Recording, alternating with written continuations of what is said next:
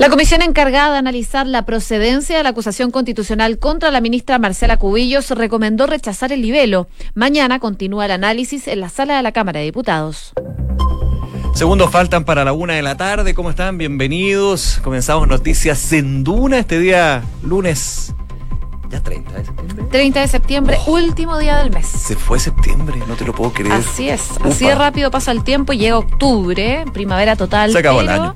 El día no está tan primaveral. No, eh, 10, 11 grados aquí en Santiago. está- 12,6 hasta ahora. Subió un poquito. Eh, y algunas gotitas y unas nubes bien amenazantes, fíjate. Sí, de hecho, durante la tarde se esperan chubascos aislados que van a permanecer durante la noche también. Ya mañana se espera nubosidad parcial. La máxima el día de hoy en cuanto a temperatura va a estar en 15 grados. Les cuento rápidamente también Viña del Mar y Valparaíso. A esta hora hay 15 grados de temperatura, nubosidad parcial durante toda la jornada del día de hoy. Durante la tarde se esperan vientos de entre 25 y 40 kilómetros por hora, pero no se pronostican precipitaciones. Concepción sí registra algo de lluvia durante la tarde, lluvia débil. Hay 11 grados de temperatura y ya se alcanzó la máxima en esa zona del país. Y en Puerto Montt, 8 grados, máxima de 9, solo va a subir un grado y se espera chubascos durante toda la jornada del día de hoy que continúan también mañana durante la mañana.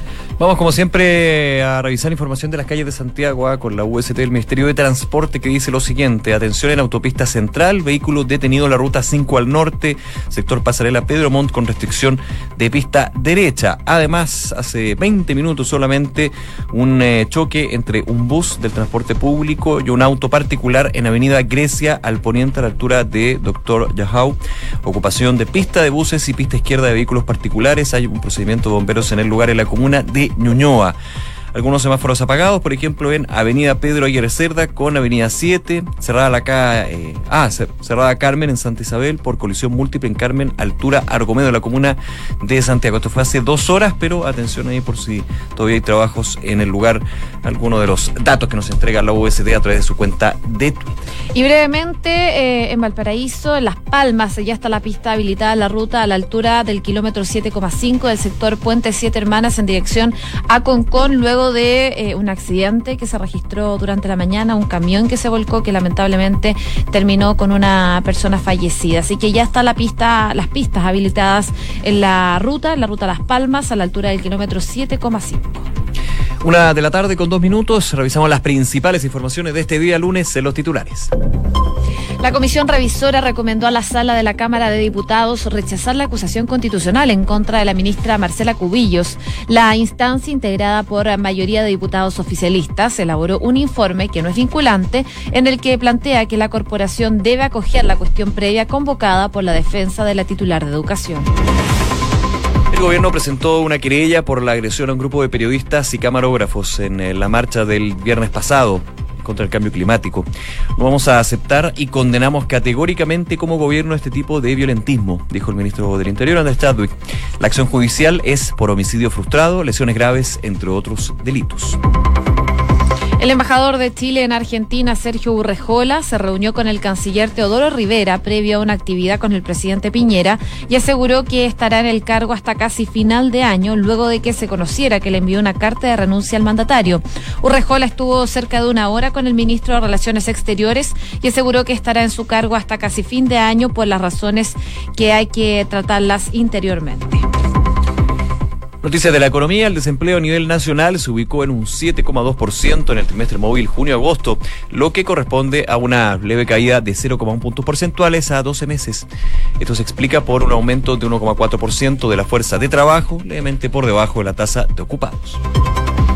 El Ministerio de Vivienda y Urbanismo reforzó la legalidad de permisos de edificación emitidos por directores de obras municipales. Ante la incerteza jurídica que acusan en el mundo inmobiliario y de la construcción, el decreto de gobierno enfatiza su presunción de legalidad. La Policía de Investigaciones identificó 1.545 negocios formales eh, que comercializan artículos robados.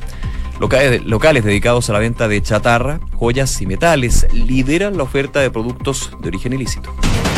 En Noticias del Mundo, Donald Trump presiona para revelar la identidad del informante anónimo que lo denunció. El presidente estadounidense insistió en que su conversación con el presidente ucraniano fue perfecta y advirtió que la filtración de la actividad de la Casa Blanca podría tener grandes consecuencias para los denunciantes. El líder del PSOE, Pedro Sánchez, lanzó este lunes su campaña luego que fracasara su posibilidad de formar el gobierno. El político socialista español anunció los ejes de su campaña que se va a votar el 10 de noviembre, en donde eh, lo hizo, y dio la promesa de estabilidad a un país que está fragmentado políticamente, haciendo referencia a las cuatro elecciones en cuatro años eh, que ha vivido la nación.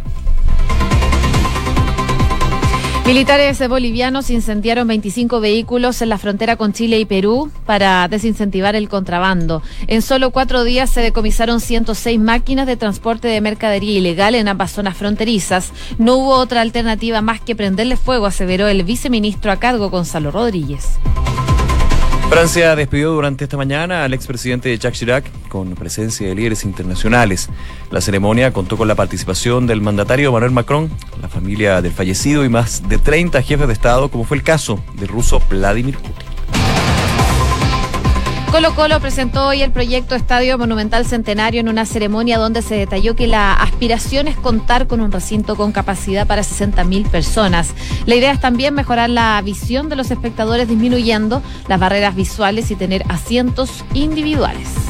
Una de la tarde con cinco minutos, vamos con los principales temas de este lunes y claramente esta semana va a estar marcada por la acusación constitucional contra la ministra de Educación, Marcela Cubillos. El día de mañana hay votación de la cuestión previa que solicitó la defensa de la ministra, en este caso el abogado Francisco Cox, y antes de esto estaba eh, la entrega que mañana será eh, más será público, digamos, en la sala, pero hoy ya tiene eh, la votación por parte de esta comisión ad hoc que revisa justamente los argumentos y la base que tiene esta acusación constitucional, el libelo contra la ministra de Educación. Por cuatro votos a favor y uno en contra, se aprobó entonces eh, este mm, informe que sugiere a los legisladores, a los parlamentarios, acoger la cuestión previa planteada por la, el abogado de la jefa de la cartera de educación, por ende se hace la recomendación de no seguir con la acusación constitucional debido a que, a juicio de esta comisión revisora, que era mayoría eh, del oficialismo, hay que recordar eso,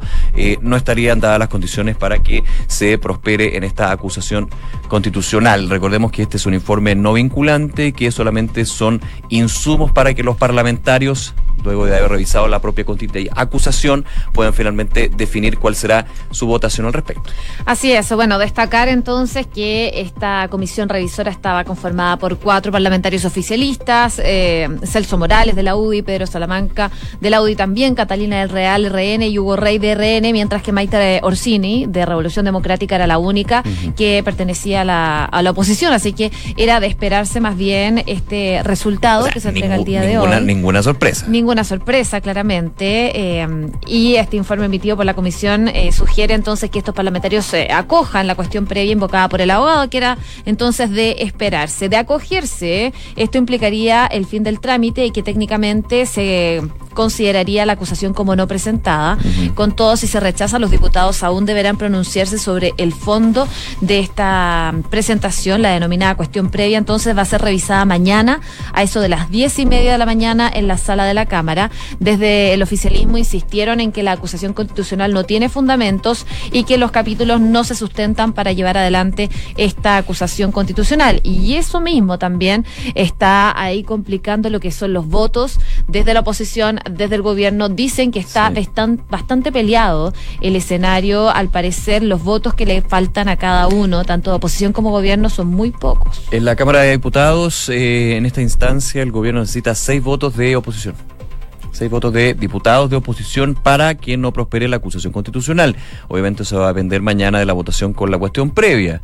Si efectivamente se vota a favor de la cuestión previa eh, planteada por el abogado Francisco Cox, como tú decías, José, no se sigue el trámite de la acusación, pero sí se revisa el fondo, se discute con respecto al fondo de las acusaciones, donde una de las que más complica a la ministra es faltas a la probidad, uno de los tantos capítulos que está dentro de esta acusación constitucional. Ahora, eh, aunque no te lo quieran reconocer, eh, y de hecho, más que ahora, ya empezó la semana pasada, el pirquine de voto. Cada uno dirá, eh, es tan eh, simplista, tan nada que ver con lo que podría ser una acusación constitucional, cuando se revisa, se invita a abogados constitucionalistas para revisar el argumento, lo que dice la constitución, la parte jurídica. finalmente aquí se define con voto y los votos se definen en los pasillos del Congreso cuando está por un lado la oposición y por un lado el Ejecutivo viendo efectivamente que los votos le favorezcan para uno por otro lado. De hecho, ya durante la mañana eh, hubo declaraciones de la democracia cristiana, que obviamente siempre es uno de los sectores que siempre está en la duda desde que comenzó este segundo gobierno eh, del presidente Piñera. Y el eh, jefe de bancada, Gabriel Asensio, dijo y llamó a, los parlamentarios de la democracia cristiana a votar a favor eh, el trámite constitucional, por ende, eh, votar en contra de la cuestión previa en una primera instancia. Dijo, aquí cada uno tiene elección, puede votar como quiera, pero hizo un llamado igualmente a los diputados a votar eh, una acusación constitucional que a juicio del partido, lo que ha dicho el partido, tiene elementos para que se pueda desarrollar este proceso. La tercera hoy día publicó un uh, pronóstico detallado de lo que son las votaciones que se podrían dar eh, en el escenario de la votación de la acusación constitucional. Con lo que se sabe, con lo que se infiere, con lo que se podría hacer. Con lo que podría ser, eh, o sea, claramente esto no es algo seguro, es un pronóstico que se hace, pero al parecer ser los votos claves para la oposición sobre todo van a estar principalmente en la democracia cristiana, en el Partido Radical y eh, en el FRBS. Eh, si bien eh, en este último tienen tres votos, se van a reunir el día de hoy para ver cómo van a actuar, porque aseguran que si votan en contra de esta acusación constitucional, esa votación le podría afectar a la oposición en general, como conglomerado. es parte entonces de los pronósticos que se hacen. perdona, esta es la cara más política de la acusación constitucional. Porque aquí que me vengan y me digan, no, pero solamente la acusación constitucional es un tema jurídico. En el papel sí uno entendería, pero aquí es jurídico político y muchas veces vamos a ver que lo político está bastante más potente que la parte del argumento. Ustedes me dirán, claro, debería ser así, puede que sí, puede que no, pero la herramienta funciona así. Así es, y así Te puede gustar o no, pero así va a funcionar y los votos son votos políticos. De hecho, ya estábamos comentando fuera de micrófono qué pasaría si llega al Senado con dos eh, situaciones políticas, meramente políticas, que van a ser relevantes si efectivamente esto llega hasta el Senado. Recordemos que los senadores y senadoras terminarán siendo juez de una acusación que prospere. Y en este caso, ¿qué pasa con Yana Proboste? ¿Qué pasa con el senador Alamán? Aquí van a haber situaciones personales, políticas también que van a. Si se eso llega, en el Senado. Claro, eso en su tiempo lo vamos a, conversar, pero ya adelantándose para entender un poco que este tema de la acusación constitucional tiene un alto grado político y el que quiera decir que no, bueno, hay un escenario de votaciones que se va a realizar entonces mañana, que está bastante complicado tanto para la oposición, para el gobierno, y también, por supuesto, van a ser fundamentales los parlamentarios que son independientes. En, el, en la oposición ya dan por perdidos eh, los votos de Renalinco, Karim Bianchi, Pepe Auto, Pedro Velázquez, mientras que esperan que, por ejemplo, René Zafirio, Raúl Soto, Marisela Santibáñez y Patricio Rosas aprueben esta acusación constitucional. Así que ya están haciendo un conteo. En el gobierno en paralelo tienen eh, contados 72 votos eh, de Chile Vamos y ya tendrían asegurados para llegar los 76, lo que podría darles una estrecha ventaja. Vamos a ver entonces qué sale ya mañana con esta votación que se va a generar en la Cámara de Diputados y que al parecer tienen complicada igualmente a la ministra Marcela Cubillos y también al Ministerio de Educación en cuanto al futuro que va a tener la ministra en esa carta. Sí, es votación de aquellos parlamentarios que estén en sala lo que no quiere decir que se pueda usar un subterfugio de la norma que es estar en la sala y ausentarse cuando se da la votación y esos votos que no, no se, se contabilizan como abstenciones, abstenciones que pasarían a ser negativos para el gobierno en ese caso. Así que también está ese tema en términos del de, conteo de votos que podría llegar en ese minuto. Vamos a estar atentos, pero en lo concreto el día de hoy termina esta comisión revisora sin ninguna sorpresa. En cuatro votos contra uno se pide, y se va un poquito más allá, se pide que los parlamentarios este informe. Eh, voten eh, la cuestión previa. Así que mañana, 10 y media de la mañana, sigue el tema de la acusación constitucional contra la ministra Cubillos. Una de la tarde con 14 minutos. Escuchas Noticias en Duna con Josefina Stavrakopoulos y Nicolás Vial. Y hay noticias eh, que llegaron desde Argentina y que hoy empiezan a desarrollarse durante la mañana, porque poco antes de las 9 llegó a las dependencias del Ministerio de Relaciones Exteriores el embajador de Chile en Argentina, Sergio Urrejola, luego de que durante el fin de semana se hiciera pública una carta que él había enviado al presidente Sebastián Piñera el pasado 28 de agosto expresándole su renuncia. Bueno, hoy día en el, eh, en el Ministerio de Relaciones Exteriores se reunió por cerca de una hora con el canciller Teodoro Rivera, eh, según lo que dijo él en declaraciones a la prensa, él está en Santiago porque va a la inauguración del paso fronterizo. Eh, le dijo a medios que estaban presentes entonces en ese momento, antes de entrar al edificio eh, de la Cancillería, y fue consultado, por supuesto, sobre el periodo en que se va a mantener en el puesto.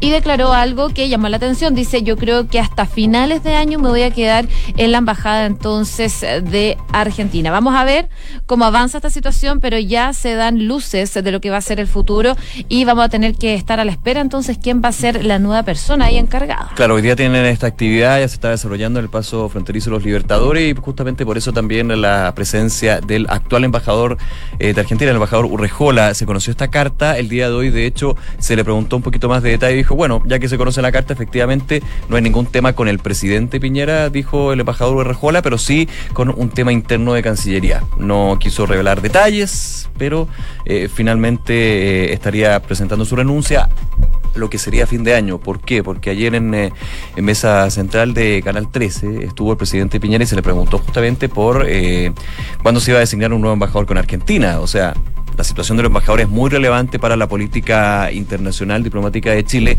y por sobre todo con países vecinos cercanos, como es el caso de Argentina. Recordemos que Urrejola, de hecho, no fue el primer nombre que eh, se consideró para ocupar eh, esta delegación allá en Buenos Aires. El primero fue Pablo Piñera.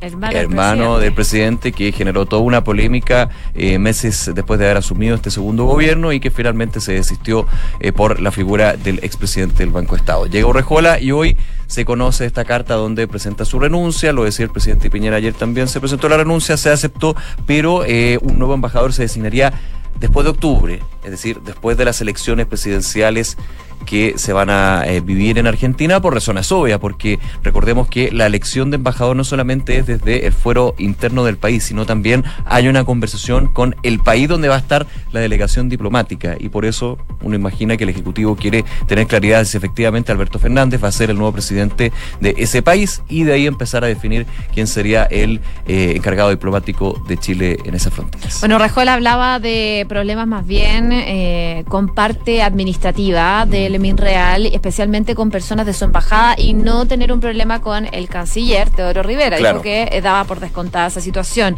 En Cancillería, en todo caso, eh, dicen que aún no han visto algún reemplazo en su cargo, por lo mismo que tú decías, pero ya tienen cerca de dos meses para poder decidir quién va a tener que asumir ese puesto. Así que vamos a ver, al parecer se va a reunir en la moneda con el presidente Piñera porque eh, tras esta reunión que tuvo en Cancillería, el embajador de Chile en Argentina se dirigió a la moneda para sostener entonces más reuniones. Está en Chile para tratar esta situación, una, una renuncia que ya le había pedido al presidente Sebastián Piñera el 28 de agosto, pero que recién ayer se conoce esta carta. Una de la tarde con 17 minutos. Escuchas Noticias en Duna con Josefina Stavrakopoulos y Nicolás Vial. Vamos con datos de la economía. El Instituto Nacional de Estadísticas se entregó la cifra de desempleo nacional para el trimestre móvil junio-agosto, 7,2%. Esta es una leve muy leve caída de 0,1 puntos porcentuales en un horizonte de 12 meses y mantiene lo que es eh, la mirada que se ha tenido con respecto a la desocupación en Chile, siempre entre 7 y 7,3%, bastante alto eh, en, diferencia de años anteriores, pero se ha mantenido estable dentro de. Este es el dato que entrega el Instituto Nacional de Estadísticas, el que siempre también entregamos es el del Centro de Microdatos de la Universidad de Chile, que eso sí abarca eh, el Gran Santiago. Pero se explica este 7,2% por el aumento de la fuerza de trabajo, es decir, la masa de personas que están buscando empleo, levemente por debajo de la tasa de ocupados, esta proporción que se hace entre los dos factores. Según sectores económicos, el alza de ocupados destacaron en administración pública, actividades de salud y comercio, mientras que por eh, categoría ocupacional el crecimiento se concentró en asalariados formales y los trabajadores por cuenta propia que están en números bastante parecidos, 1,9% el primero, 1,4% el segundo. Hoy habló el ministro de Hacienda, Felipe Larraín, destacó la caída del desempleo femenino, principalmente en este trimestre móvil, junio-agosto. Es una buena noticia. Entregados, claramente, es un dato eh, a destacar. Según lo que decía el ministro, esperan mejores cifras que este 7,2%. La buena noticia es que tenemos una creación de casi 130 mil empleos, tenemos una baja importante en el desempleo femenino y eso es una buena noticia a destacar, decía el ministro durante la mañana del día de hoy. Las cifras administrativas revelan una creación superior a los 160 mil empleos. Así entonces, destacando las cifras, estuvo el eh, ministro de Hacienda, Felipe Larraín, durante esta mañana y agregó que, por supuesto, tienen un desafío eh, a largo plazo y que no se van a jugar todo en un mes. Claro, también con lo que son las proyecciones a nivel económico y por sobre todo estos datos, ¿ah? estos datos que son relevantes porque evidentemente el tema empleo, desempleo ha sido parte de la discusión no solamente de políticas públicas sino legislativa. Recordemos que eh, se va a reactivar en octubre la discusión de este proyecto de 40 horas eh, presentado por la diputada Camila Vallejo y Carol Cariola, y evidentemente el tema de la cifra que entrega el INE ha sido un insumo para la discusión que ha, utilizado, que ha usado el gobierno con respecto a cuál podría ser el impacto que tendría una rebaja en eh, la jornada laboral, considerando la situación del empleo actual. Así que por ese lado también y obviamente para mostrar cómo están eh, los distintos índices, porque solamente uno se puede quedar con el crecimiento económico, también con el desagregado de esa gran cifra de crecimiento y uno de ellos, el más importante, el mercado laboral. Una de la tarde con 20 minutos. Escuchas Noticias en Duna con Josefina Stavrakopoulos y Nicolás Vial. Y brevemente viajamos a Estados Unidos porque la investigación parlamentaria en contra del presidente Donald Trump ya se ha puesto en marcha y el presidente del Comité de Inteligencia de la Cámara de Representantes, quien es Adam Schiff, ha defendido el interés de conocer el contenido de las conversaciones entre el mandatario neoyorquino y el presidente de Rusia, Vladimir Putin. No es novedad, por cierto, porque ya se conocen eh, problemas con Rusia, pero ahora y tras la trama ucraniana vuelve a surgir eh, la petición entonces de que se conozcan las conversaciones que ha tenido el presidente de Estados Unidos hoy con el presidente de Rusia. La demanda, como les decía, tiene lugar a pocos días de que se hiciera pública esta transcripción del diálogo entre el republicano y su homólogo ucraniano, eh, Zelensky, en que Trump pide insistentemente una investigación investigación sobre su rival político, que es Joe Biden, ex eh, vicepresidente en el gobierno de Barack Obama, y que su hijo, Hunter, trabajó en una empresa ucraniana. Él le pide entonces investigarlo, todo esto previo a las elecciones presidenciales que se van a dar en el año 2020. Em, y que por supuesto Donald Trump corre en esta carrera.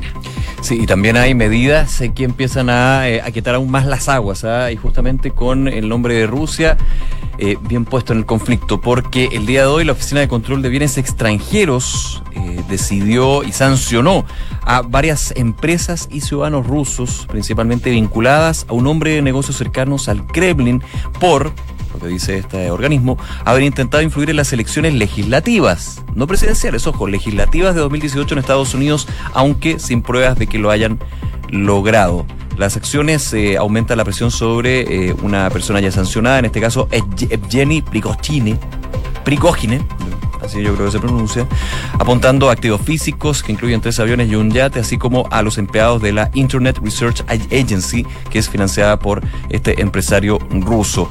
Las medidas son las primeras en el marco de un decreto emitido en septiembre de 2018 por el presidente Donald Trump, que eh, veía sanciones en el caso específico de una tentativa de interferir con el proceso electoral. Así que otro ingrediente más, pero seguimos hablando ahí de la trama rusa. Sí. no hay que mezclarla con la trama ucraniana. No, son dos cosas separadas, pero que en el fondo igual se van a mezclar. Pero tienen un punto en común. Vladimir Putin.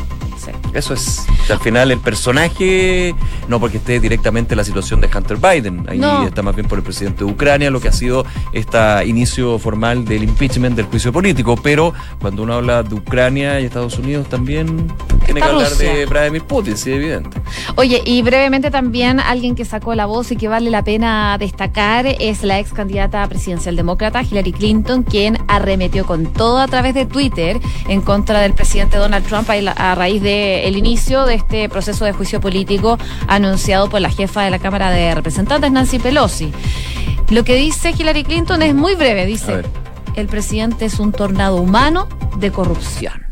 Están buenos para la figura literaria, Así las es. cacerías de brujas, torne- tornados humanos. Pero probablemente estas, estas declaraciones a través de la red social de Twitter van a generar repercusiones y probablemente, y por qué no, una respuesta también de Donald Trump. Yo la veo próxima. La veo, la veo en los próximos minutos justamente a través de The Real Don- Donald Trump. A- Arroba arroba The Real Donald Trump. De todas maneras. Una de la tarde con 24 minutos, revisamos las principales informaciones de este día lunes en los titulares. La comisión revisora recomendó a la sala de la Cámara de Diputados rechazar la acusación constitucional en contra de la ministra Marcela Cubillos. La instancia integrada por mayoría de diputados oficialistas elaboró un informe que no es vinculante en el que plantea que la corporación debe acoger la cuestión previa convocada por la defensa de la titular de educación. El gobierno presentó esta mañana una querella por la agresión a periodistas y camarógrafos en la marcha del día viernes por el cambio climático. No vamos a aceptar y condenamos categóricamente como gobierno este tipo de violentismo, dijo el ministro del Interior Andrés Chadwick. La acción judicial es por homicidio frustrado, lesiones graves, entre otros.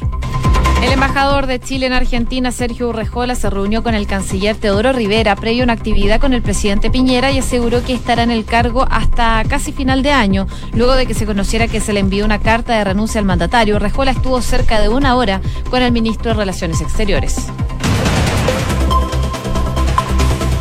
Y vamos con información internacional. El presidente de Perú, Martín Vizcarra, amenazó con disolver el Congreso de ese país si se rechaza la reforma sobre la designación de jueces del Tribunal Constitucional. La iniciativa fue presentada a puertas de la sesión en que el Parlamento va a elegir a seis magistrados del organismo de una lista de candidatos escogidos por la oposición fujimorista.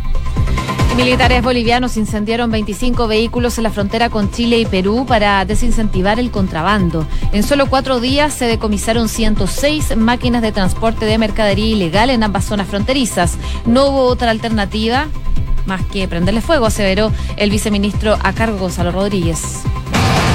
En el deporte, Colo Colo presentó hoy el proyecto Estadio Monumental Centenario, en una ceremonia donde se detalló que la aspiración es contar con un recinto con capacidad para 60.000 personas. La idea es también mejorar la visión de los espectadores, disminuyendo las barreras visuales y tener asientos individuales.